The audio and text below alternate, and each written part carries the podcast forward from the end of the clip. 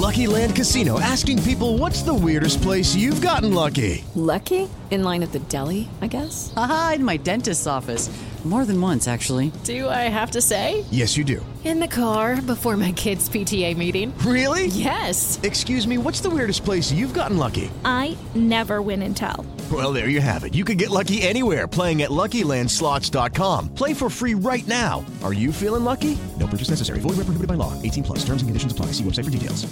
Siete en punto, panorama informativo 88.9, información que sirve. Yo soy Alejandro Villalbazo en el Twitter, arroba Villalbazo 13, martes 8 de diciembre. Y vámonos con el panorama COVID. El mundo acumula 1.545.723 personas fallecidas por COVID-19. El número global de contagios es de 67.650.207. Se habrían recuperado unos 47.079.252 pacientes. Por su parte, el jefe de emergencias de la Organización Mundial de la Salud, Mike Ryan, recomendó no abrazarse durante las fiestas navideñas de este año. Esto provocaría brotes brutales, dice Mike Ryan, de COVID-19.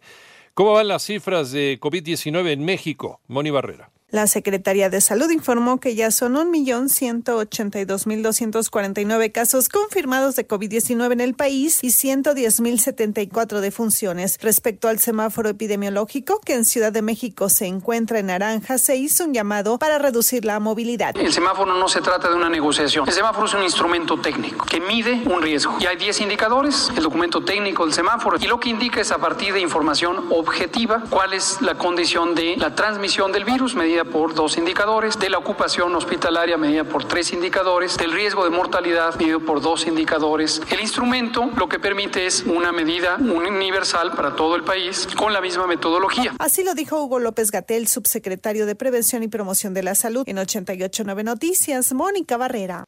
Por otro lado, Hugo López Gatel confirmó que hoy, durante la conferencia matutina presidencial en el marco del pulso de la salud será pública la política nacional de vacunación contra SARS-CoV-2 para la prevención de COVID-19 en México. Vamos a estar muy pendientes. En el panorama nacional, la Secretaría de Relaciones Exteriores informó que la Embajada de México en los Estados Unidos solicitó a través de una nota formal la extradición de Genaro García Luna, quien fuera secretario de Seguridad Pública durante el gobierno de Felipe Calderón.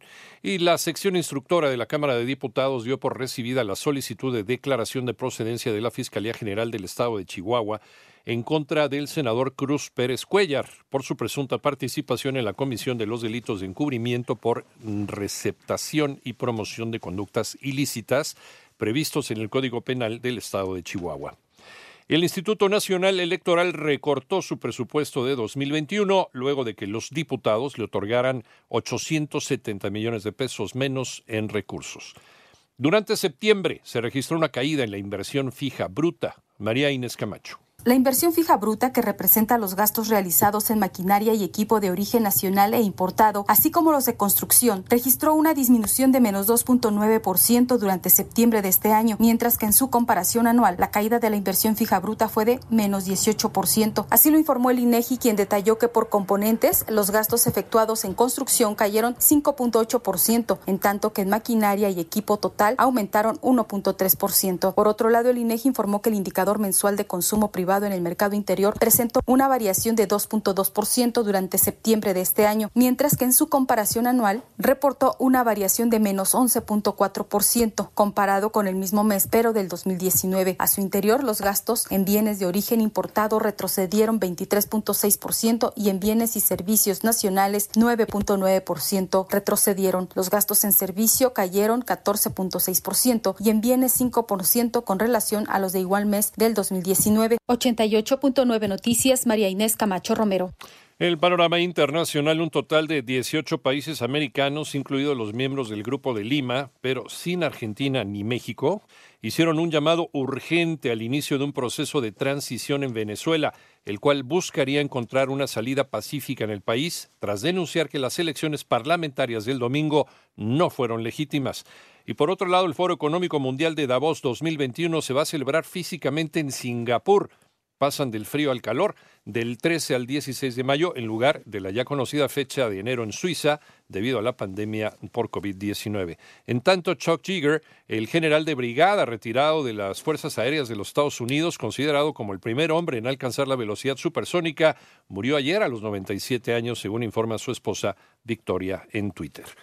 Mientras tú escuchas este podcast, Lysol está ayudando a miles de niños con el programa Contigo, creado para ayudar a prevenir enfermedades respiratorias y romper la cadena de infección con buenos hábitos de higiene y desinfección. Conoce más en lysol.com.mx. Cuida el agua.